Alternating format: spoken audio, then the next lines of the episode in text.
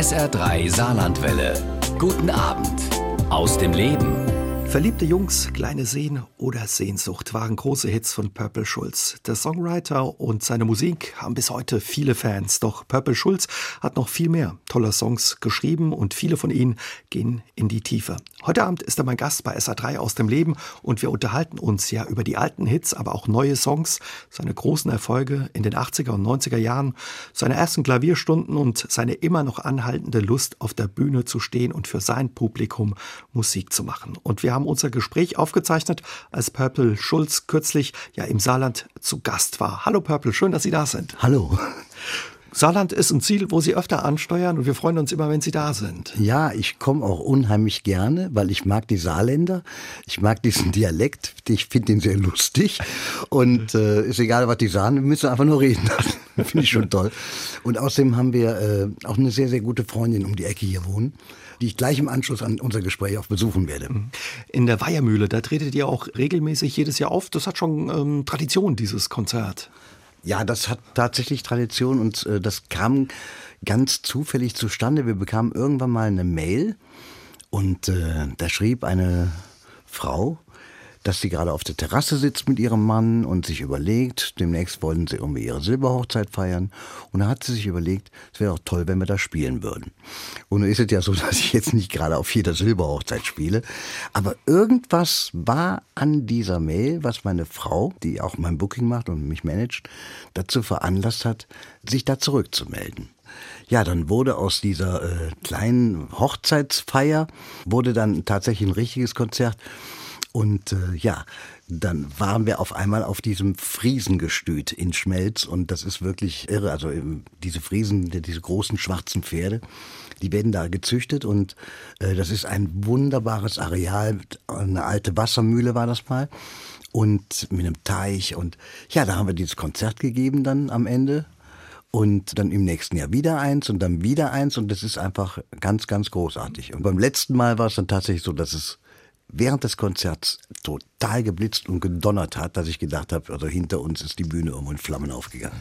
Das war schon sehr beeindruckende Konzerte, die wir immer gemacht haben. Ja, und es ist schön und wir fahren gerne dahin zurück. Kommt es öfter vor, dass äh, ja, Sie angefragt werden, auch von Leuten, Mensch, könnten Sie bei uns spielen?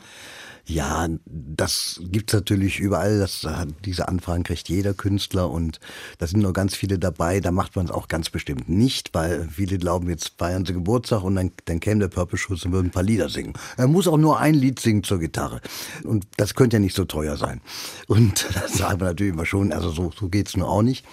Aber wir haben tatsächlich zu vielen unserer Veranstalter mittlerweile sehr, sehr enge und freundschaftliche Beziehungen und wir suchen uns die Locations für die Konzerte immer sehr genau aus. Das müssen immer irgendwie schon besondere Orte sein, weil ich sage mal, ich muss nicht mehr jeden Gig spielen.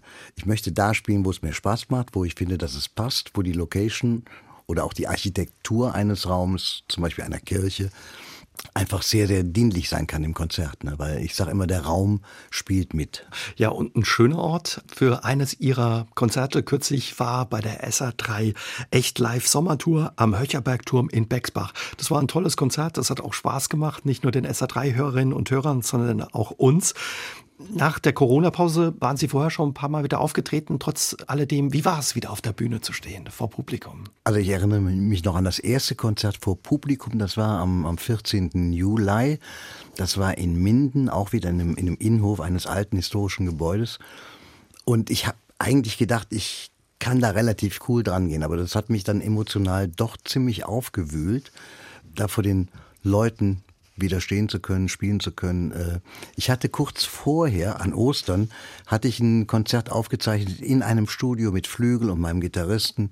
Und es war nur begleitet von sechs Kameras, die in dem Raum waren. Da war kein Mensch. Und äh, das war eine Situation, also muss ich ganz ehrlich sagen, das will ich nicht nochmal erleben. Das war sehr, sehr strange.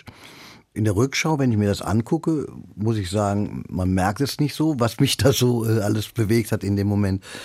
Aber äh, die Vorstellung, in dem Autokino zu spielen oder, oder, dieses ganze Streaming zu machen, also wo man wirklich nur vor der Wand und der Kamera steht, das kam für mich von Anfang an eigentlich nicht in Frage, weil meine Konzerte brauchen einfach Leute, die, die davor sitzen. Und ich muss die Gesichter sehen können. Ich könnte auch nicht spielen in einem Theater, das zwar ausverkauft sein dürfte, aber die Leute müssten Masken tragen. Da würde ich auch sagen, nee, dann warte ich lieber noch ein bisschen ab. Wie haben Sie überhaupt diese ja, Zwangspause erlebt? Was hat das mit Ihnen gemacht? Gab es auch sowas wie Unsicherheit oder Angst? Also als wir die ersten Bilder gesehen haben aus Wuhan, da hat meine Frau schon zu mir gesagt, das gibt nichts mehr dieses Jahr. Und sie kennt sich aus mit Virologie, weil sie kommt aus der Medizin. Und äh, ich habe ihr das ehrlich gesagt noch gar nicht so geglaubt zu dem Zeitpunkt. Aber wir haben sehr viel darüber gesprochen und wir haben vorsichtshalber schon mal die Termine unserer Frühjahrstour in den Herbst gelegt. Aber sie sagte, äh, machen wir uns mal nichts vor, wir machen uns auch noch Optionen fürs nächste Jahr und äh, so hat sie es auch gehandelt. Und das war alles sehr, sehr, sehr klug und weise vorausgeschaut von ihr. Und äh, ja, jetzt wissen wir ja, dass wir im nächsten Jahr eine Tour haben und wissen aber auch, auch die ist noch vakant. Und wir haben ja jetzt, egal was man jetzt über den Virus denkt, über die Maßnahmen denkt, ist es alles noch verhältnismäßig oder, oder nicht. Fakt ist, dass wir jetzt ja noch zu diesem Virus noch einen zweiten Virus bekommen haben, nämlich diese Angst. Und diese Angst geht im Moment wirklich um durchs Land und das merkt man einfach daran, wenn man schon unter Corona-Bedingungen Konzerte gibt in Theatern. Das heißt, wo dann statt 550, die normalerweise bei mir da sitzen, sitzen nur noch 142 da. Ja, aber dann stehst du da und, und guckst auf den Ticketverkauf und es werden mal gerade 20 verkauft, weil die Leute einfach so eine Angst haben. Und das da geht es gar nicht darum, ob da jetzt Purple Schulz spielt oder Jürgen von der Lippe oder Ingo Appelt. Das betrifft uns alle. Und das ist das, was mir große Sorgen macht, wann diese Angst sich widerlegt und die Leute sich trauen, rauszugehen. Konzerte sind einfach auch eine wichtige Einnahmequelle für Sie und Ihre Kolleginnen und Kollegen mittlerweile. Nicht nur durch das Konzertespielen. Wir bekommen ja im nächsten Jahr für die Konzerte dann auch mal eine, noch eine GEMA-Ausschüttung. Das ist klar, das kommt ja noch dazu. Sondern was jetzt ja auch wegfällt bei Konzerten, das ist der Merchstand. Die Leute dürfen zwar beim Konzert an die Theke gehen, sich ein Bier holen, aber sie dürfen nicht an einen Merchstand gehen, um sich eine CD des Künstlers zu holen.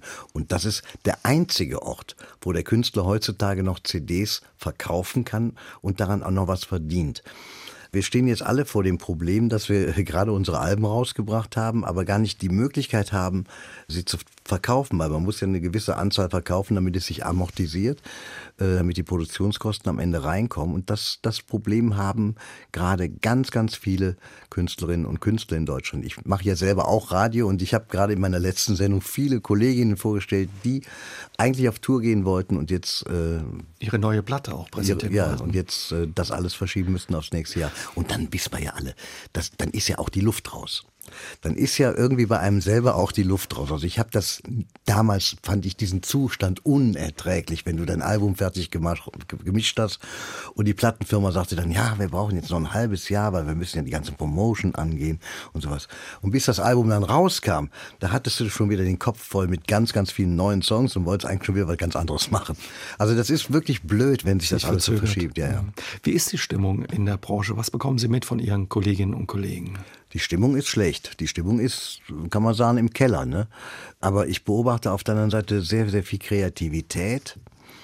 Und in einem Telefonat hat ein befreundeter Veranstalter mal gesagt, weiß gar nicht, ob man dazu sagen äh, kann, aber hat gesagt, ja, vielleicht ist diese Krise ja auch, äh, vielleicht hat die ja auch wieder was Gutes. Wir sagen in Köln ja immer, nichts ist ja so schlecht, als das für uns Idiot ist. Nämlich das Gute könnte sein, dass sich jetzt auch ein bisschen die Spreu vom Weizen trennt, weil wir haben natürlich eine unfassbar große Musikszene, Veranstalterszene. Du hast äh, Veranstaltungen an jedem Wochenende, was weiß ich, zig Veranstaltungen. Hier ein Seefest, da ein Bergfest, da, was weiß ich, ein Oktoberfest, auch wenn es Februar ist. Also es spielt für alles keine Rolle mehr. Und das ist alles natürlich wahnsinnig viel. Die Menschen wissen ja auch dann am Ende gar nicht mehr, wohin sie gehen sollen. Auf der anderen Seite mir tut's halt um all diese kleinen Künstler leid, die also in diesen Locations ein, 200 Leute spielen, die jetzt da einfach vor, vor, dem Nichts stehen, weil gerade diese kleinen Dinger haben natürlich auch diese Schwierigkeiten, Abstände einzuhalten. Wenn der Raum sehr klein ist und du musst Abstand halten, dann kannst du nur noch 14 Leute reinsetzen. Irgendwann rechnet sich's auch Und nicht dann mehr. kannst du es nicht mehr finanzieren. Dann geht der Veranstalter baden und, und der Künstler und Veranstalter und Künstler gehören zusammen, die ziehen an einem Strang. Und deswegen ist auch unsere Devise immer, äh, jeder Deal muss total fair sein. Sie haben mit einem Veranstalter gesprochen, der sagte, vielleicht ist es auch gut für die Kreativität. Wie war es bei Ihnen, die Pause? Haben Sie die kreativ nutzen können? Also erstmal habe ich durchgeatmet und ich meine, mit 63 sagt man sich ja auch so ein bisschen langsamer machen ist ja nicht das Schlechteste. Ne? Aber dann hat, hatte ich auch schon wieder ja, Pläne geschmiedet, aber irgendwie, ich muss sagen, also Songs sind mir überhaupt keine eingefallen. Und darum habe ich erstmal zwei Hörbücher eingesprochen, nämlich die Andersens Märchen, meine Lieblingsmärchen, und äh, Wilhelm Busch, weil ich Wilhelm Busch vergöttere, genauso wie Erich Kästner. Und äh, das hat mir großen, großen Spaß gemacht, äh, überhaupt sprechen vor Mikrofon. Und äh, da werde ich jetzt auch noch Grimms Märchen dranhängen, sobald ich die Zeit dafür finde. Ja, aber es war ja so, dass am Anfang dieser Krise wurden ja, wie gesagt, alle sehr kreativ. Da kam dann Säbel mit seinem Song Zusammenstehen, der jetzt mittlerweile in sieben Sprachen um, um die ganze Welt gegangen ist. Da habe ich dann mitgewirkt am Video oder mit den Fury in the Slaughterhouse äh, haben wir eine Neuaufnahme gemacht von This is not the time to wonder. Es kam auf einmal unglaublich viel und in der Rückschau muss ich sagen, meine Frau und ich sind echt baff, weil wir hatten eigentlich gedacht, wir hätten jetzt mal wirklich Zeit. Zum Beispiel, es gibt hinter meinem Studio ein Zimmer. Und wir nennen dieses Zimmer immer die Grabkammer des Tutanchamun, weil äh, das Ding steht voller Elektronik der letzten drei Dekaden, also lauter Zeug, was man überhaupt nicht mehr einsetzen kann. Und äh, das wollten wir endlich mal entrümpeln und aufräumen. Da wollten wir ein Schlafzimmer reinbauen, weil das ist einfach der kühlste Raum im Haus. Gerade bei der Klimageschichte äh, muss man äh, an sowas denken. Ja, wir sind zu, zu nichts gekommen, also bis jetzt. Und das ist äh, ein Wahnsinn. Also es ist, es ist sehr seltsam, weil so viele Konzerte waren es jetzt nicht. Es werden am Ende dann doch zehn Konzerte sein, die wir gespielt haben nach dem Lockdown. Aber wir, wir kommen trotzdem zu nichts. Es ist irgendwie wahnsinnig viel los. Sehnsucht von Purple Schulz. Mit dem Song wurde der Musiker in den 80ern bekannt. Den Song mit der berühmten Textzeile Ich will raus singt er immer noch mit viel Leidenschaft bei seinen Konzerten. Wir unterhalten uns heute Abend mit ihm über diesen besonderen Song und die Sehnsucht. Das war eine neue Version von dem Song eben gewesen. Ja, die erste, auf der ich auch Klavier gespielt habe, das nach so vielen Jahren, also nach 35 Jahren. Wenn man sich das mal überlegt, das ist schon seltsam, ne? Was macht das Lied für Sie so besonders bis heute? Es hat sich nicht abgenutzt. Also es war ja auch nie ein Gassenhauer in dem Sinne wie zum Beispiel Verliebte Jungs. Sehnsucht war immer ein Song, der die Leute sehr, sehr tief drin berührt hat. Und deswegen ist das ja ein unglaubliches Wunder und auch Geschenk, dass dieser Song so erfolgreich war. Und ich glaube, da kommen sehr viele Sachen zusammen. Vor allen Dingen das Timing ist da ganz wichtig. Ich glaube, er kam einfach zur richtigen Zeit raus. 83 und war das. Ne? Das war 83, kam er als Single raus, wurde erstmal gar nicht wahrgenommen. Und als wir ihn dann als drittes Single ausgekoppelt haben, da hat es dann funktioniert. Aber es lag nicht daran, dass es die dritte Single war, sondern es lag daran, dass wir auch das Management gewechselt hatten und jemand dabei hatten, also im Boot hatten, der wirklich in, in der Lage war, den Fokus der Leute auf diesen Song zu richten. Und man braucht auch einfach die richtige Konstellation von Menschen. Dann funktioniert sowas. Haben Sie das damals schon gespürt? Sie beschreiben das auch ähm, in Ihrem Buch Sehnsucht bleibt, wie Sie den eingespielt haben. Das war auch schon, ja, damals sehr emotional und bewegend. Das war eine sehr magische Geschichte. Also das war, äh, und mein, mein damaliger Produzent, der Tato Gomez, der könnte jetzt auch noch tolle Geschichten dazu erzählen, von den Farben der Kerzen, die er da aufgebaut hat. Eine davon war Purple und das ist dann wieder in seiner Geschichte, bringt er da auch wieder Erklärung für. Das ist, alles war alles sehr magisch. Bei mir war es so, dass in dem Moment, als ich diesen Text da gesungen habe im, im Studio, da kamen ganz viele Erinnerungen aus der Kindheit und Bilder hoch die mich ja überrollt haben, mit denen ich nicht gerechnet habe. Und das war halt, bei mir war es die erste Geschichte so, ja, Verlust eines Menschen, das war eigentlich eine völlig banale Situation, wo ich, meine Mutter hatte mich im Kindergarten schlicht und einfach vergessen, weil sie mit meinem Bruder ins Schwimmbad gegangen ist. Man muss aber zu wissen, meine Mutter hatte noch einen Sohn und hatte auch noch unten ein Geschäft und es war halt einfach alles ein bisschen viel unter Umständen. Ich bin davon nicht gestorben. Keine böse äh, Absicht. Äh, nee, war keine böse Absicht, aber als ich nach Hause kam, ich bin aus dem Kindergarten dann ausgebüxt, weil Mama kam nicht, also dachte ich, muss ich zur Mama. Dafür habe ich Mordsärger bekommen damals. Aber als ich dann zu Hause ankam, habe ich dann gesehen, wie meine Mutter gerade mit meinem Bruder ins Schwimmbad wollte. Das war praktisch eine Inflagranti-Situation. Und das hatte mich ja dann doch ziemlich getroffen. Und komisch und ganz komisch, dieses Bild war auf einmal peng wieder da. Und ja, da flossen eben beim Auf Aufnehmen Tränen dann auch. Da flossen die Tränen und wir haben auch dann lange diskutiert, kann man das auf dem Album drauflassen? Ich habe gesagt, ja, auf dem Album kaufen eh nur ein paar Leute dieses Album. Ne? Ich hatte da nie so dieses Selbstvertrauen damals. Und als es dann aber darum ging, das als Single nochmal auszukoppeln, da habe ich dann doch drauf bestanden, den Song nochmal neu aufzunehmen, weil die Vorstellung, mit diesen Originaltränen irgendwie in der ZDF-Hitparade stehen zu müssen und äh, diese Emotionen dann unter Umständen immer wieder keuen zu müssen, das hätte ich nicht ertragen. Deswegen habe ich gesagt, lass uns den Song bitte nochmal neu aufnehmen. Sie haben es gesagt, er war unheimlich erfolgreich. Damals über 400.000 Mal verkauft, wenn das richtig ist, über 20 Wochen in Deutschland in den Charts, aber auch in Österreich und in der Schweiz. Und er verbindet sie auch ein Stück weit mit dem saarländischen Rundfunk, denn damals gab es dafür die Goldene Europa. Da werde ich dem saarländischen Rundfunk ewig dankbar ja. sein, weil ich bin nicht mit Preisen gesegnet. Deswegen ist das ganz toll, dass der da ganz oben steht. Also es war schon was Besonderes damals, diesen Preis zu bekommen dafür. Ja, das war äh, sicherlich war das was ganz Besonderes. Ich war später noch einmal auf einer Echo-Verleihung und zwar auf der allerersten Echo-Verleihung. Da hat man auch nochmal gesehen, da ist sehr, war sehr viel Glamour dabei.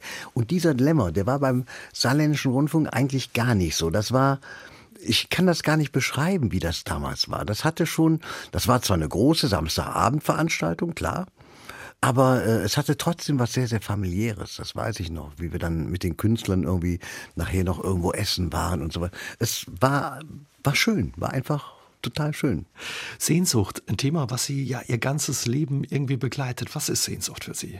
Ja, für mich ist Sehnsucht immer Motor. Motor für Veränderungen und, und, und äh, fangen wir noch, steigen wir noch mal ein bei, bei dem Song selber, bei dem Bild, von dem ich eben erzählt habe mit meiner Mutter. Ich hatte immer eine große Sehnsucht nach, nach Familie, nach Harmonie. Und als Kind der, ja, ich bin Jahrgang 56 und äh, bin ja in der Zeit groß geworden, wo man nicht sehr viel gesprochen hat in den Familien über die Zeit davor. Über die Zeit des Nationalsozialismus, Krieges, wo man wusste, ja. die Eltern waren schon durchaus junge Menschen von 20, 25 Jahren. Und da trägt man schon eine gewisse Verantwortung im Leben. Ne? Und es wurde aber nie über diese Zeit gesprochen. Ich habe äh, keine Ahnung gehabt, was hat mein Vater gemacht. Er hat immer vom Krieg erzählt, als wäre es ein Klassenausflug gewesen. In Russland war er gewesen. Ja, ja. Und das Einzige, was, was erkennbar war von diesem Krieg, das war halt, dass er einen schwarzen Zeh hatte, weil der ihm da abgefroren war äh, in Russland. Aber es wurde nie drüber gesprochen. Und äh, diese, ja, das, es gab diese sogenannte Kühlschrankkälte diese emotionale Kälte in den Familien, wo man einfach nicht so über diese Gefühle gesprochen hat, weil der Krieg hat da vieles zerstört, glaube ich, in den Menschen. Und äh, daraus entsprang bei mir diese Sehnsucht nach Familie und Harmonie, nach Offenheit, nach, nach körperlicher Nähe und was weiß ich, all diesen Dingen. Und äh, diese Sehnsucht ist ja wirklich bei mir mehr als gestillt. Ich habe eine große Familie, ich habe drei wunderbare Kinder, ich habe vier wunderbare Enkel, eine fantastische Frau mit der ich zusammen die Songs schreibe und, und, und die Texte. Und äh, da bin ich wunschlos glücklich. Aber es gibt bei mir halt immer noch diese Sehnsucht nach der Wahrheit, äh, auf der ich ja damals auch war als junger Mensch. Ne? Weil du willst natürlich wissen, was ist denn damals passiert in der Zeit? Was haben die getrieben? Warum, warum erzählen die nicht davon? Ja, ja, und warum, warum wird darüber nicht gesprochen, genau. Da ist auch ein Verständnis gewachsen mit, mit der Zeit für die Eltern, dass sie da nicht drüber reden konnten, oder? Ja, bedingt bedingt, äh, weil es gibt ja durchaus auch andere Familien, in denen wurde darüber gesprochen. Ne? Aber das ist halt, es war halt weit verbreitet und, und irgendwann, als ich vielleicht auch die Reife hatte, diese Gespräche zu führen, da hatte sich dann mein Vater verabschiedet, weil der äh, dann auch in der Demenz versank und äh, da waren diese Gespräche nicht mehr möglich. Und das ist halt, ja, das ist, würde ich mal sagen, der weiße Fleck auf der Landkarte meines Lebens und da hätte ich gerne mehr mehr rausgefunden, aber äh, muss mir auch selber den Vorwurf machen, dass ich vielleicht zu zögerlich war, zu äh, ängstlich war, weil man hat natürlich auch Angst, man könnte Dinge erfahren, die man gar nicht wissen will. Ihr Lied hatte nicht nur in Deutschland viele Fans, in der Bundesrepublik viele Fans, sondern auch in der DDR. Gerade ja diese Textzeile Ich will raus. Sie sind 89 auch im Palast der Republik aufgetreten. Ich habe ähm, Ihre Instagram-Seite durchgeguckt. Ja. Da gibt es ein Foto und auch so einen kleinen Videoausschnitt. Also da merkt man schon ja die Atmosphäre und die Stimmung. Was für Erinnerungen haben Sie da? Das war unglaublich. Das war einfach wirklich unglaublich. Also zum einen was für uns. Ich meine, ich muss dazu sagen, da waren wir ja selber noch relativ jung, wobei mit 33 Jahren wäre man heute schon Oldie, aber äh, wir wurden ja regelrecht reinkatapultiert in die DDR. Das war ja, für uns kam das ja ganz plötzlich. Und da wurden wir empfangen, wirklich als wären wir die Beatles und die Stones in einer Band irgendwie. Das war unfassbar. Aber ich war einfach nur total überwältigt von den Menschen, weil ich hatte ja, diese Lust auf, auf, auf, auf Worte und Texte, die hatte ich äh, so im Westen nie mitbekommen beim Publikum. Aber in der DDR war es damals wirklich so, die Leute haben echt auch zwischen den Zeilen gehört und da gab es Zeilenapplaus. Sowas gab es hier im Westen gar nicht. Und das hat mich sehr, sehr, sehr tief beeindruckt. Und so ein Satz wie Ich will raus, da hat die Zensur nicht gesagt, nee, nee, den mal nicht singen, oder? Das ist ja das große Wunder, dass wir diesen Song spielen durften. Bab äh, wurde ja damals ein Titel verboten und die sind ja dann daraufhin nicht in der DDR aufgetreten, aber wir durften diesen Song spielen und ich habe die Vermutung, dass sie ihn drin gelassen haben, um der Jugend der DDR zu zeigen, wie depressiv die Jugend im Westen ist. Guck mal, der will raus. Ja, der will raus. Purple, Sie haben uns vorhalb schon verraten, 35 Jahre nach Erscheinen ja, des äh, Songs Sehnsucht, haben Sie sich nochmal dran gemacht, haben die Single nochmal in ein neues musikalisches Kleid gepackt in Ihrem Album nach wie vor, aber auch viele andere Songs. Wie geht man daran, wenn man nochmal solche ja, Songs, die einem viele Jahre begleitet hat, äh, nochmal sich vornimmt? Man muss dran gehen wie ein Kind. Neugierig und unvoreingenommen, aber trotzdem den Fokus setzen auf die Geschichten auf den Text. Denn bei mir ging es, glaube ich, beim Songschreiben immer, immer darum, dass ich ja die Musik eigentlich nur deswegen gemacht habe, weil ich den Text irgendwie unterbringen wollte. Und da muss man einfach neugierig sein. Die Stücke haben sich bei diesem aktuellen Album, bei dem nach wie vor Album, sehr verändert. Teilweise ja nicht nur äh, rhythmisch, also vom Takt her, vom Tempo her, sondern auch auch die ganze Instrumentierung und äh, zum Beispiel ist aus aus äh, in dieser Nacht, was eigentlich so eine sehr poppige Nummer war, ist tatsächlich ein Jazz geworden. Und äh, das war noch sehr lustig, den aufzunehmen, weil in meinem Studio konnten wir diesen Standpass überhaupt nicht aufrichten, weil die Decke zu niedrig war. Das Studio ist echt für Künstler aus wie, Peter Maffay und mich war. Deswegen äh, war das gar nicht so einfach. 1,68. Ja, ne? wir, müssen, wir mussten den Bass dann auch woanders aufnehmen. Aber dann einfach da nochmal ganz neu dran zu gehen. Man entdeckt so viel in den Songs dabei und auch in den Texten. Ne? Äh, ist das wie so eine kleine Zeitreise nochmal oder zu sich? Oder es ist, ja, äh, eine Zeitreise war es in Bezug auf Sehnsucht, weil ich habe ja dann Sehnsucht zu Sehnsucht dann auch ein paar Monate später mein tatsächlich erstes Video gedreht zu diesem Song und äh, da war uns völlig klar, dass wir äh, jetzt nicht mit äh, zig, Kameras arbeiten werden und auch keine großen Bilder machen werden, weil dieser Song muss im Kopf stattfinden. Das war ja auch der Grund wahrscheinlich, dass er so erfolgreich war damals, weil die Geschichten im Kopf stattfanden. Und so habe ich es dann tatsächlich gemacht. Ich bin zu meinem Sohn gefahren, der ist Filmemacher in, in Berlin. Und wir haben eine, eine Kamera aufgebaut. Wir hatten einen im Prinzip eine Aktionsfläche von einem Quadratmeter. Und da war ich mit der Kamera ganz alleine. Und dann haben wir das Ding aufgenommen und der erste Take war's. Und der war es deswegen, weil ich nochmal ganz zurückgegangen bin in diese Zeit und weil auch schon wieder diese ganz tiefen Emotionen hochkamen und äh, ja, ich, wir mussten das Video einfach so lassen. Alles andere wäre äh, wäre jetzt falsch gewesen. Sie haben schon gesagt, ah, mir ging es immer darum, ja, die Musik zu dem äh, Text zu finden, beziehungsweise den Text da in der Musik unterzukriegen. Also ist erst der Text in der Regel bei Ihnen da, wenn Sie Songs schreiben, oder? Das wiederum passiert oft andersrum. Weil äh, um einen Text zu schreiben, brauche ich einen Rhythmus, brauche ich ein Tempo, äh, brauche ich Harmonien. Also irgendetwas, was mich in eine Stimmung versetzt. Und das macht Musik ja mit uns. Sie ist ja emotional und sie berührt etwas in uns und dann haben wir Gefühle. Für mich ist dann das dann so, als, als würde jetzt in dem Moment ein Farbkasten in mir entstehen mit Pinseln. Und dann kann ich mit den Worten anfangen zu malen.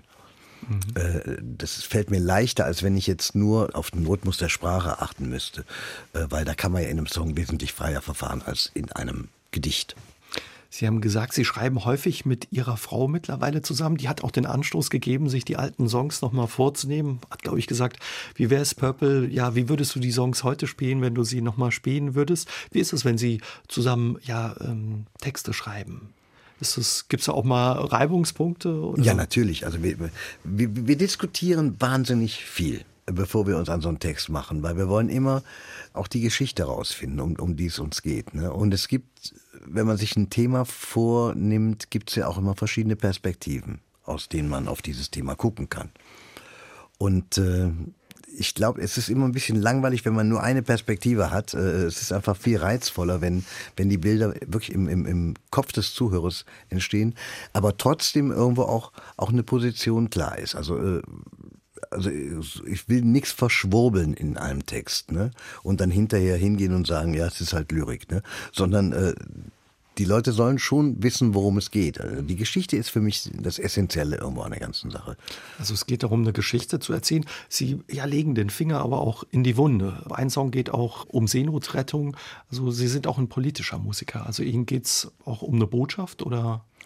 Ja, es gibt diesen Song, der heißt Du bist da und dann äh, da lasse ich die Leute, wenn ich ihn live spiele, lasse ich die Leute mitsingen am Schluss. Du bist da und ich fordere sie auf, zum Beispiel zu singen für die Hebammen, für die Leute, die im Hospiz arbeiten und dann auch für die Seenotrettungshelfer.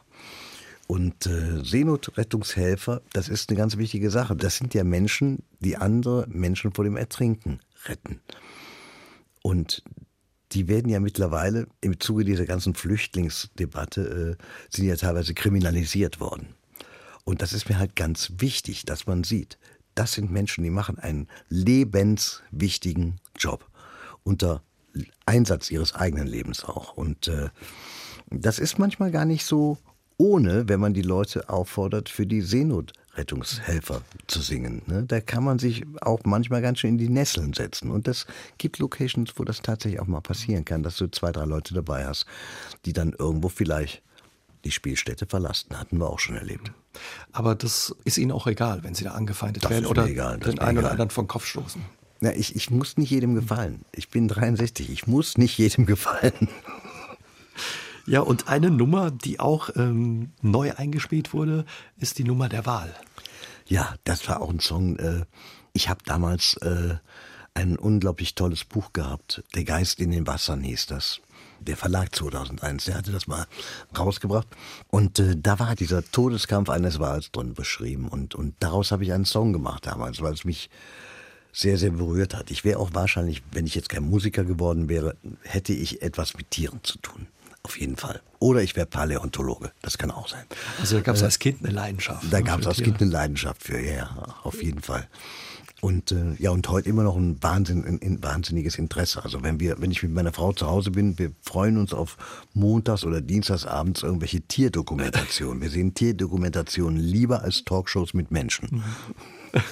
Also muss man sich vorstellen, Familie Schulz vom Fernseher und ja, taucht dann in ferne Welten ein, Tierwelten.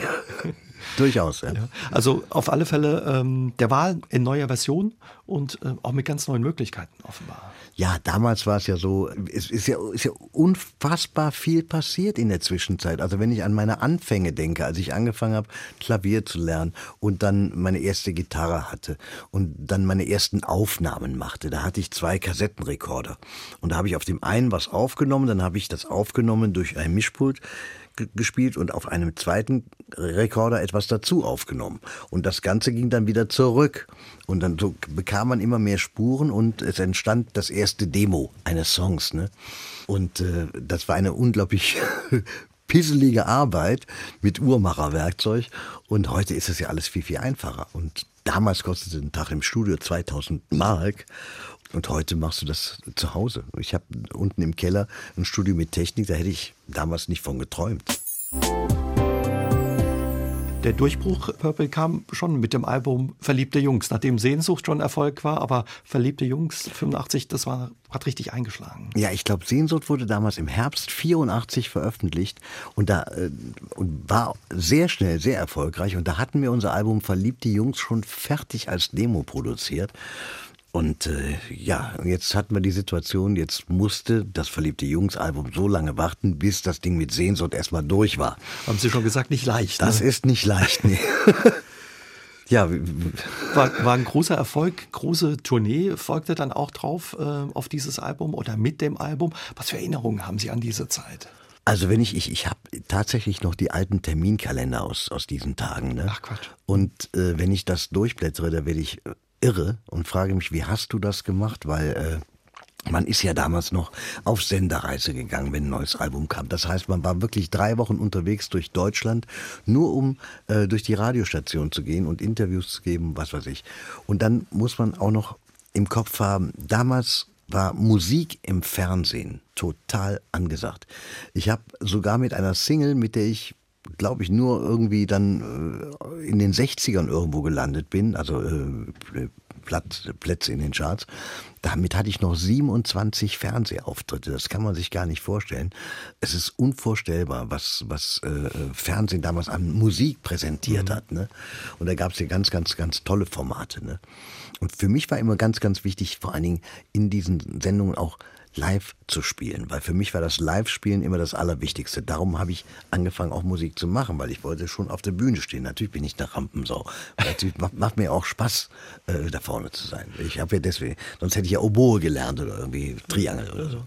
Ich hätte jetzt viel erwartet, aber nicht, dass ein Musiker, der so auf der Erfolgswelle schwimmt, dann einen Terminkalender hat, wo die Termine drinstehen. Ich dachte, man, man hat dann so viel um die Ohren oder ich meine, Sie beschreiben das ja auch in Ihrem Buch. Das war damals eine Zeit, wo es wirklich abging, auch äh, Konzerte, Partys danach, Groupies auch. Ne? Ja, es ist, Hätte ich nicht gedacht. ging wirklich die Post ab. Also da, das war da doch Zeit für einen Terminkalender. Mal, da haben wir auch gerne mal die ein oder andere Hotelbar übernommen. Also wir waren keine Kinder von Traurigkeit, das ganz bestimmt nicht.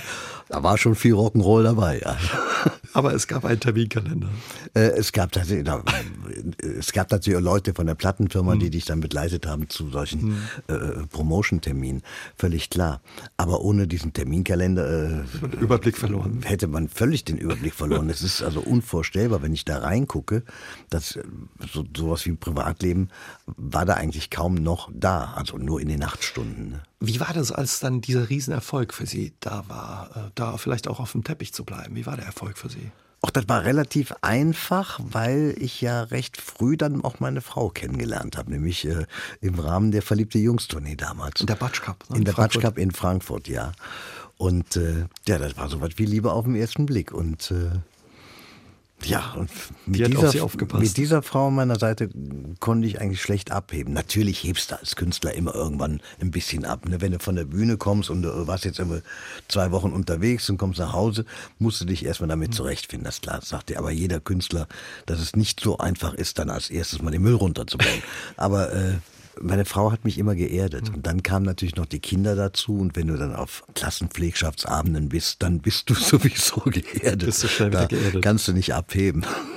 Aber die 80er, eine tolle Zeit im Rückblick, oder? Na, sie waren eine sehr bewegte Zeit, ne? Und äh, sie waren, ich würde nicht sagen, sie waren besser als heute. Also ich, ich bin, bin ich gar kein Freund von zu sagen, dass früher alles besser war. Äh, wir hatten ja auch unsere Probleme, NATO-Doppelbeschluss, Anti-Atomkraftbewegung, das war ja alles da. Und wir hatten eine unglaublich politisch engagierte erste Riege im deutschen Pop. Das kann man ja rückblickend so sagen. Also ob das jetzt äh, die Hosen, äh, Bab, äh, Grönemeyer, Rio Reiser, wer da alles noch dazugehört. Und es gab diesen Verband damals Künstler in Aktion, wo ich auch mit dabei war. Und wir hatten so eine Durchschlagskraft, dass es uns sogar damals gelungen ist, auf einem großen äh, Festival vom ZDF praktisch die Bildzeitung als Sponsor irgendwo von der Bühne zu entfernen. Ne? Ein Herz für Kinder oder so. Das war ein Herz für Kinder, ja. Da haben Sie gesagt, wenn die Bildzeitung da mit draufsteht, da drehen wir nicht auf. Ja, genau. Mhm.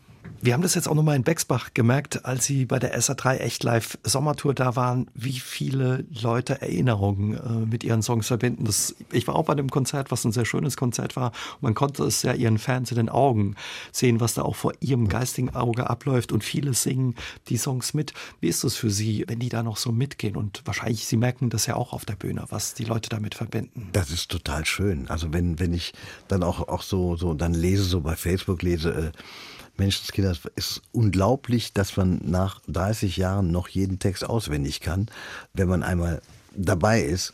Das ist einfach schön. Es ist schön, so ein Stück Musikgeschichte auch mitgestaltet zu haben, äh, das ist klasse.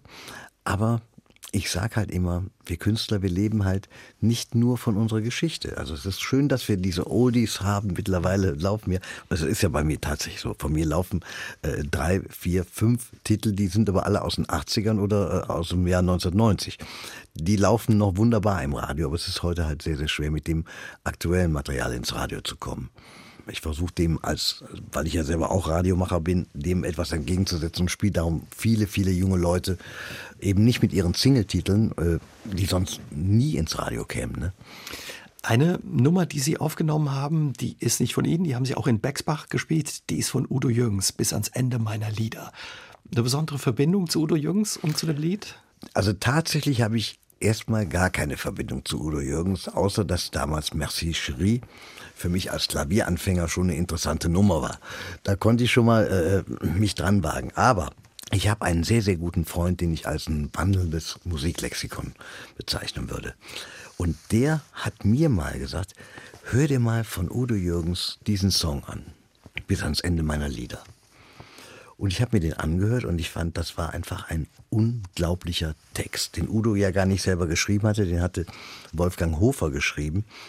Und äh, ich fand ihn einfach so genial, weil er auf den Punkt bringt, warum ich das heute immer noch mit der gleichen Leidenschaft mache wie früher, wenn ich auf die Bühne gehe. Und was, wo ich mein Problem mit hatte, ist mit, mit der Rhythmisierung, äh, äh wie Udo es umgesetzt hat als Komposition.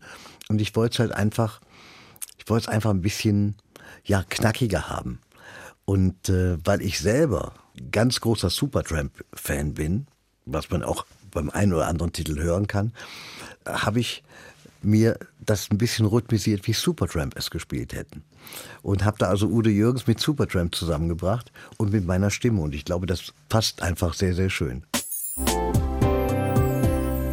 Purple, Sie sind nicht nur ein toller Musiker, sondern auch ein toller Geschichtenerzähler. Bei Ihren Konzerten nehmen Sie ja Ihre Fans, Ihre Zuschauer auch immer ein Stück weit mit in Ihre Lebensgeschichte, in Ihre Kindheit. 1956 in Köln geboren, mit zwei Brüdern aufgewachsen. Die Eltern hatten ein Elektro-Großhandel oder Fachgeschäft. Ein Elektro-Großhandel, also sagen wir mal so, hört sich an wie, wie Mediamarkt jetzt, wenn man Großhandel Nee, aber tatsächlich haben, hat mein Vater Bügeleisen und Leuchtstoffröhren und, und Lampen und, und Fachhandel, was, ja, Fachhandel für. Ja. Elektrogramm. Wie war es damals, in äh, Köln aufzuwachsen? Wie müssen wir uns die Kindheit von Purple vorstellen? Ich fand es großartig, weil wir haben wirklich in Trümmergrundstücken gespielt.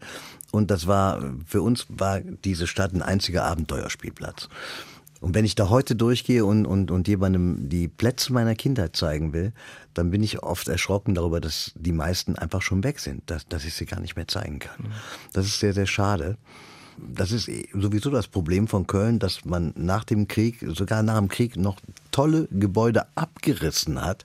Also man ist hingegangen, was der Zweite Weltkrieg nicht geschafft hat, das haben die Kölner noch selber hingekriegt. Und architektonisch ist es nun mal eine hässliche Stadt. Aber es ist, glaube ich, die einzige Stadt, die auf einer Hauptverkehrsader, die die Stadt in zwei Teile teilt, eine Lichtwerbung stehen hat, wo, wo drauf steht, liebe deine Stadt. Und ich glaube, jeder Kölner beherzigt das, weil es gibt echt keine Stadt, über die so viele Lieder geschrieben worden sind und in der so viel Musik gemacht wird. Sie sind ja über Ihre Oma Gertrud zur Musik gekommen, wenn es richtig ist. Von der gab es zur ersten Heiligen Kommunion ein Klavier. Ja, eigentlich gab es das von meiner Mama, weil die Mama hat Klavier gespielt vorm Krieg. Und äh, die Oma hat mir nur gesagt, dass es zu meiner Kommunion ein ganz besonderes Geschenk geben würde.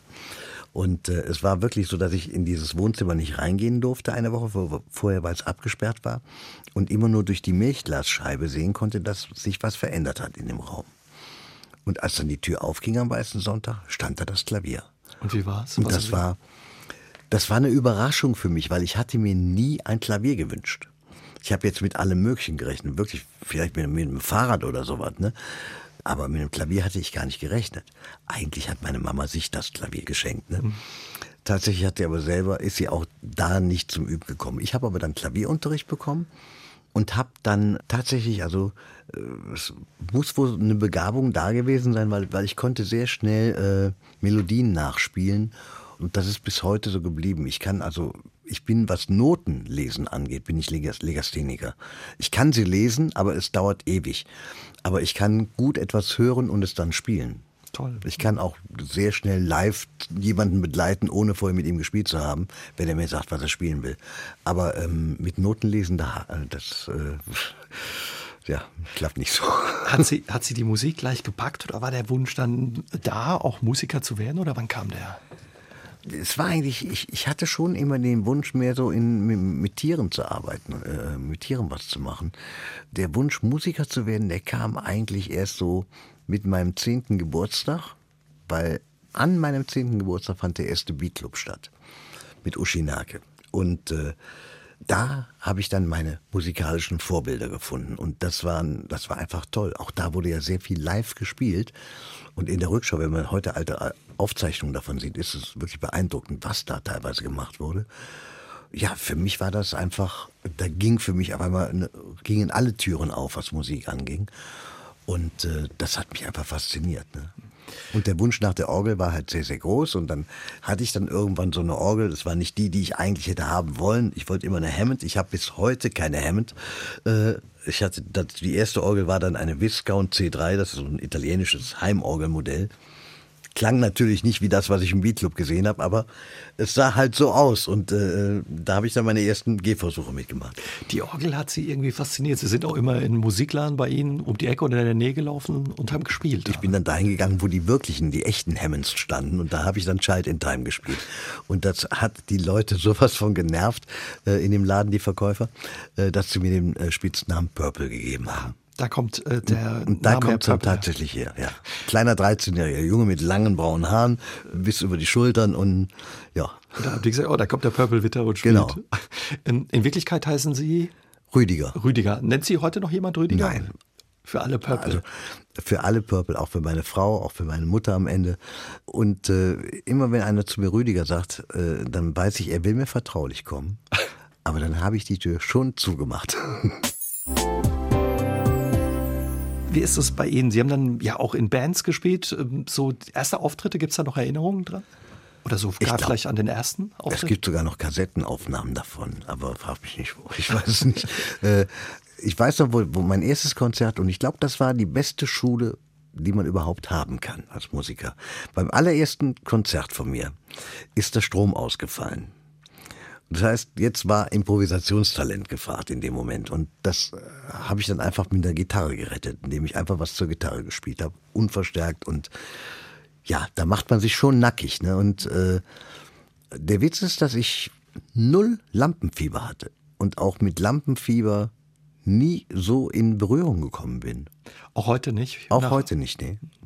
Also es gibt schon Veranstaltungen, die flößen dir Respekt ein, einfach von, von, von der Größe, das ist völlig klar. Aber äh, Lampenfieber ist ja auch immer so mit ein bisschen mit Angst verbunden. Und Angst habe ich nie. Ich freue mich eigentlich immer auf den Moment, dann auf die Bühne zu gehen und dann da zu sein. Und das, das Verrückte ist, ich bin, das ist schon Running Gag bei uns, ich bin wirklich eine halbe Stunde vor dem Konzert werde ich todmüde. Und dann sage ich immer zu meinen Leuten, wisst ihr was, ich bin todmüde. Und dann weiß aber jeder, es wird ein schöner Abend, weil ab dem Moment, wo ich dann auf der Bühne bin, geht der Schalter, klickt der Schalter um und dann bin ich da. Also und das funktioniert, ja. Wie war es dann für Sie, als klar war, oh, es hat geklappt mit der Musik, ich kann davon jetzt leben? Ja, das ging ja dann los äh, mit der ersten GEMA-Abrechnung zu nach Sehnsucht und, und verliebte Jungs. Und das war ja, das waren ja unfassbar erfolgreiche Jahre. Das war toll. Ich bin ja auch jetzt nicht so der Typ, der unbedingt eine Oldtimer-Sammlung sich äh, zulegen will mit all dem Geld. Ich hatte das Geld eigentlich immer schön auf der Seite liegen. Und äh, bis ich dann dummerweise das alles so Mitte der 90er dann jemand Falschem anvertraut hatte. Und dann war es wieder weg. Oh je. Ja, das war ziemlich blöd, weil wir dann irgendwann wirklich vor dem Nichts standen, ja. Was heißt das dann? Also da bricht eine Welt über einem zusammen? Ja, also oder? ich. Also ich hätte das nicht geschafft, hätte ich meine Frau nicht an meiner Seite, weil ich, ich hätte den Kopf in den Sand gesteckt, nach der Devise, mich sieht keiner, ich, ich sehe niemanden, mich sieht keiner. Meine Frau hat mich da echt da rausgeholt, weil sie ist eine unglaubliche Löwin und sie ist eine Pragmatikerin. Und äh, ja, wenn sie nicht gewesen wäre, dann wüsste ich nicht, ob ich jetzt heute hier sitzen würde.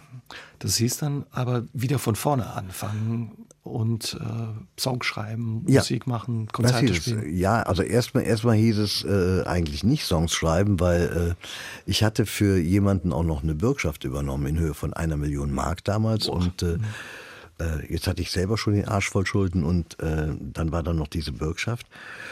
Und äh, ja, da hat äh, da war die Perspektive eigentlich die, egal was du jetzt tust, du musst es wieder abgeben. Du musst alles wieder weggeben. Und äh, das war halt die Situation, wo ich den Kopf in den Sand gesteckt habe. Aber meine Frau hat einen sowas von begnadeten Anwalt gefunden, der uns da rausgeholt hat und uns auch väterlich so beigestanden hat. Der war eine ganze Ecke älter als wir beide. Und äh, ja, und so ist die Sache am Ende insofern gut ausgegangen, dass das Geld zwar weg war, aber wenigstens nicht die Bürgschaft. Also die konnte ich dann, da hat er mich dann wieder rausgeholt. Wie lange hat es gedauert, sich da wieder rauszukämpfen? Auch schon eine Weile, also weil äh, das deprimiert einen. Ne? Also da muss man echt aufpassen, dass man nicht in eine Depression verfällt. Aber es hat geklappt.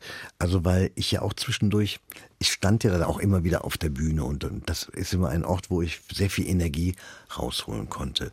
Und dann hatte ich auch noch das Glück, dass ich irgendwie dann nochmal äh, in eine ganz andere Welt eintauchen konnte, nämlich in die Welt des Kabaretts, äh, in dem ich bei der Stunksitzung eingestiegen bin damals, also einem linksalternativen Kölner Karnevalsklüngel, der äh, 52 Veranstaltungen im Jahr innerhalb von einer Stunde ausverkauft. Also, und das ist einfach großartig. Es hat Riesenspaß gemacht. Das ist ein Programm, das besteht aus Poesie, aus Artistik, aus, aus äh, Klamauk und aus Kabarett. Es ist einfach toll. Und da habe ich, hab ich dann sehr viele Seiten von mir mal ausleben können. Und das war für mich sehr, sehr heilsam. Sie haben ganz unterschiedliche Jobs gehabt. Was war da alles dabei? Ja, ich bin nur, ich bin halt Schulabbrecher gewesen. Ich war auf der Schule, ich war auf verschiedenen Schulen und ich habe dann irgendwann äh, in der elfeinhalbsten äh, Klasse habe ich dann ins Handtuch geschmissen und habe dann alles Mögliche gemacht. Ich habe in der Druckerei gearbeitet. Ich habe alles.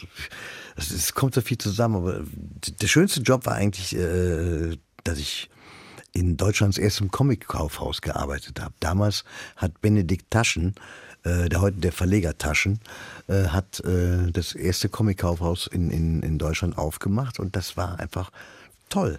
Ich bin da mit Comics dann äh, äh zusammengekommen und habe also jahrelang mich nur mit Comics beschäftigt und, und die gelesen. Benedikt Taschen ist mittlerweile einer der erfolgreichsten Verleger der Welt. Und äh, er ist aber immer noch der gleiche Chaot, glaube ich, wie damals. Es war, es war einfach eine irre Zeit. Also, das war toll. Und bis heute die Leidenschaft für Comics geblieben? Nee, die ist, die ist nicht mehr da. Also für, für bestimmte Zeichner schon. Die schaue ich mir immer noch gerne an. Aber ich, äh, ich, ich bin halt doch mehr Leser. Sie haben, ähm, schreiben Sie auch in Ihrem Buch Sehnsucht bleibt, auch relativ früh Erfahrungen mit Drogen gemacht und auch strammen Drogen für die Zeit LSD. Mhm. Wie war das und äh, wie sind Sie da quasi nicht auf die schiefe Bahn gekommen?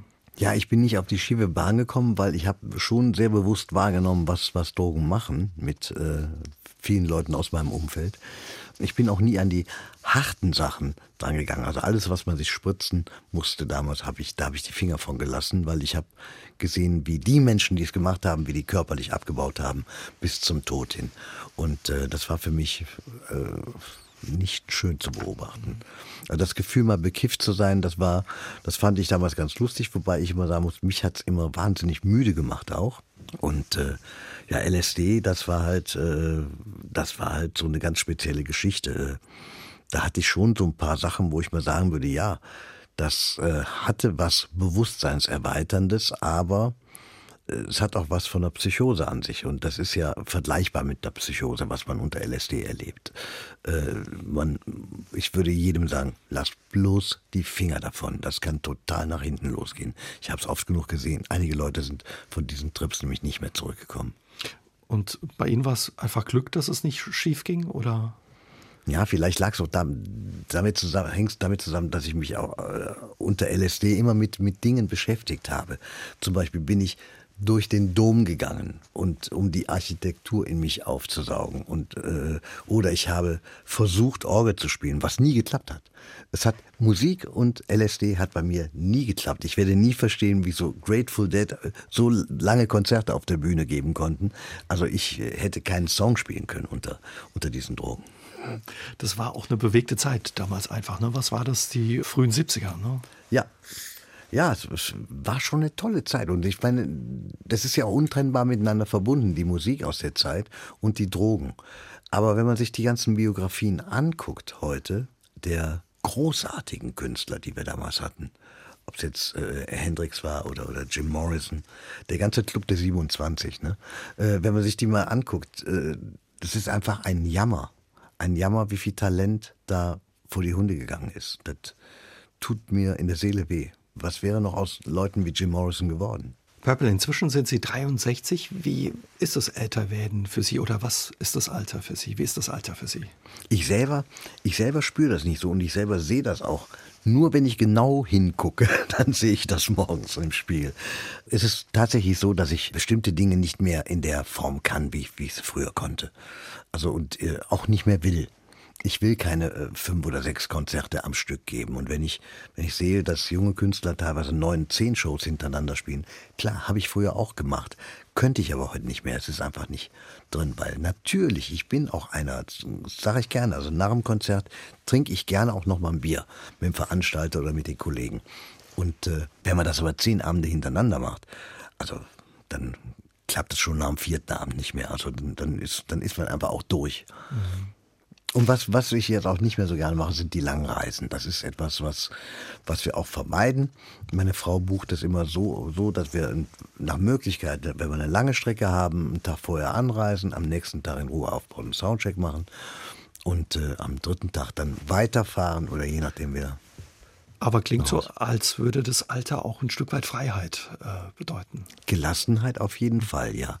Man muss an es, man hat auch nicht mehr so diesen Zeitdruck, den man damals hatte. Ne? Und das ist ja, wenn äh, wenn ein junger Künstler heute rauskommt bei einer, bei einer großen Firma, äh, er wird ja wirklich durch die Gegend ge gehetzt und gejagt. Ne? Und das haben wir ja früher auch alles noch mitgemacht, aber heute äh, ginge das gar nicht mehr.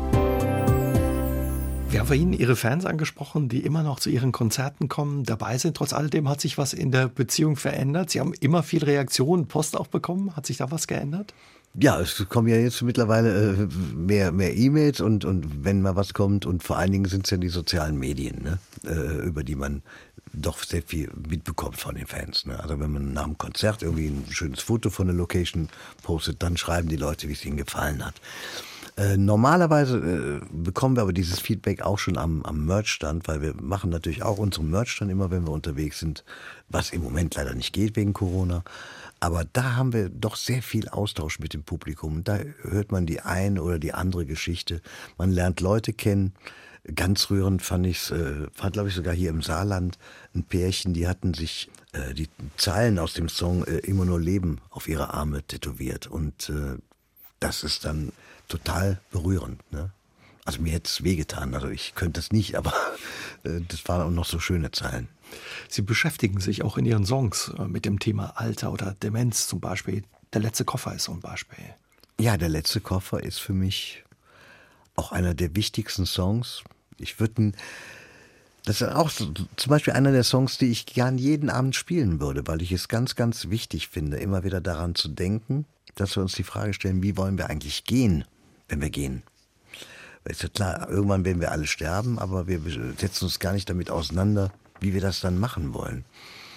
Der letzte Koffer ist eigentlich ein Song, zu dem mich mein Schwiegervater inspiriert hat, der bei seinem Tod eine unglaubliche Gelassenheit und Würde ausgestrahlt hat. Und er war der Letzte, dem ich das zugetraut hätte. Das hätte ich nie erwartet. Aber er er hatte irgendwann für sich entschieden, nee, ich will jetzt nicht mehr, ich will diesen Krebs nicht bestrahlen lassen. Nein, ich will das nicht mehr. Und dann ist er ganz aufrecht und freundlich gegangen. Und das war, er wird mir immer ein großes, großes Vorbild bleiben, was das angeht. Ne? Und er war ein ganz einfacher Mann. Er hat vier Jahre die Schule besucht und danach hat er Straßen geteert. Und von diesem Mann habe ich so viel, so Wichtiges gelernt. Schön, ja, das eben dann auch zu sehen und als mhm. Vorbild zu haben. Mit dem Alter, trotz alledem Purple, die Sehnsucht bleibt? Die Sehnsucht und vor allen Dingen auch die Neugier, die bleibt. Ne? Also ich habe hab mir jetzt äh, gerade im, im, letzten Jahr habe ich mir dieses Instrument, die Harpeggi, bestellt. Und das ist ein, ein, ein 16-seitiges Instrument, was man in keinem Geschäft kaufen kann. Es ist anders aufgebaut als alles, was ich je zwischen den Fingern hatte. Und dann habe ich die mir bauen lassen. Und dann habe ich angefangen, auf diesem Teil zu üben und vor allen Dingen auf die alten Stücke auch zu üben und dieses Instrument erstmal zu verstehen. Und das macht so einen Spaß, mit 63 etwas so ganz Neues zu machen. Also andere machen in meinem Alter vielleicht einen Motorradführerschein oder einen Segelschein oder irgendwie sowas. Äh, aber das äh, etwas, was doch mit der Musik zu tun hat und was mich, ja, was es macht einfach großen Spaß. Wer mit so viel Spaß noch dabei ist äh, bei der Musik, dann muss man wahrscheinlich nicht fragen, wie lange er noch auf der Bühne steht. Oder? Also ich habe mir geschworen, ich werde so lange auf der Bühne stehen, wie ich auf der Bühne stehen will. So, und es kann. Also wenn ich es nicht mehr kann, dann wird meine Frau ist sowieso die Erste, die sagt, komm, jetzt halt lieber die Klappe und komm runter, komm, wir fahren lieber in den Zoo. Äh, aber aber äh, solange mir das Spaß macht und solange ich sehe, dass die Leute so, so einen Spaß dabei haben bei den Geschichten, die ich ihnen erzähle und, und bei der Musik, die ich da mache, äh, solange will ich das auch weitermachen. Gibt es noch mal ein neues Album? Ist was geplant? Also das ist eine ganz schwierige Frage. Gibt es noch mal ein neues Album? Weil wir wissen alle, wie ich, wenn ich jetzt ein Album mache, ist doch am Ende niemand da, der es auf irgendwas abspielen kann. niemand hat mehr einen CD-Player im Auto oder so. Und deswegen ist die Frage, wie, wie bringen wir Künstler in der Zukunft unsere Musik zu den Menschen? Wie können die Menschen die Musik mitnehmen aus dem Konzert? Werden wir ihnen Sticks verkaufen? Werden sie einen Code bekommen für einen Download? Oder werden wir vielleicht wirklich weiter CDs machen, in der Hoffnung, dass jemand zu Hause irgendwo noch einen CD-Player stehen hat. Ja, vielleicht machen wir das, aber ich kann es jetzt nicht sagen. Also äh, es wird jedenfalls nicht nach dem Schema ablaufen, wie wir es jetzt Jahrzehnte gemacht haben, auch mit den Schallplatten damals. Das wird sich komplett verändern und wir wissen alle, von Streams können wir nicht leben. Und es gibt eine wunderbare Aktion, die meine Kollegin und Freundin Christina Lux jetzt gerade ins Leben gerufen hat die sagt immer, zahl 2,50 und bekomme 850. 2,50 Euro entsprechen dem, was, was du für 850 Streams bekommst. Und äh, so verkauft sie, wenn sie einen Song verkauft für 2,50 Euro, dann kauft der Käufer im Prinzip 850 Streams. Das ist einfach wichtig, damit den Leuten das mal klar wird, worüber wir hier eigentlich reden. Ne? Was es für die Musiker eben auch bedeutet. Mhm. Träumt man nach so ja, einem erfolgreichen Musikerleben und so einer langen Karriere nochmal vom Erfolg in den Charts? Oder? Nee, also aus den Charts habe ich mich verabschiedet. Das war schön. Ich muss auch nicht nochmal rein. Ich weiß ja, wie es da ist. Und äh, außerdem, ich habe mir, witzig, ich habe mir gerade vor ein paar Tagen die, die Charts, äh, waren das die iTunes-Charts, habe ich mir angeguckt. Ich bin mal zusammengebrochen. Also da will ich, ganz ehrlich, da will ich überhaupt nicht rein. Also nee, in der Gesellschaft möchte ich nicht sein. Und äh, ich denke, das, es wird sich alles komplett verändern. Ich, und ich glaube, der Tonträger, die CD, wird im Prinzip sowas sein wie ein wie eine bezahlte Autogrammkarte und eine schöne Erinnerung für den Fan an das Konzert. Ne? Und vielleicht werden wir auch irgendwann dazu übergehen, dass wir dann tatsächlich am Ende des Konzerts das Konzert verkaufen, das wir dann mitgeschnitten haben. Und das kann sein, man hat das ja schon versucht äh, vor ein paar Jahren, ob, ob sich sowas durchsetzt. Ich kann es im Moment nicht prognostizieren. Ich weiß halt nur, dieses Streamen ist der falsche Weg und davon kann kein Künstler leben. Und trotzdem machen wir es alle, weil täten wir es nicht, dann würden wir überhaupt nicht mehr wahrgenommen. Purple, vielen Dank für Ihren Besuch heute Abend. Ich danke für, dafür, ja, und gekommen wir, sein zu dürfen. Danke. Und, und, ja, wir freuen uns ähm, auf das echt Live-Konzert mit Purple Schulz. Das gibt es am 3. Oktober, dem Tag der Deutschen Einheit, hier bei SA3 von 17 bis 18 Uhr. Und ja, unser Gespräch heute mit Purple Schulz gibt es auch nochmal als Podcast auf sa3.de, in der AD Audiothek und auf YouTube. Wir können uns nächsten Dienstag wieder hören. Bis dahin, passen Sie gut auf sich auf. Tschüss und gute Nacht, sagt der Uwe Jäger. Gute Nacht zusammen. SR3 aus dem Leben. Immer dienstags im Radio, danach als Podcast auf sr3.de.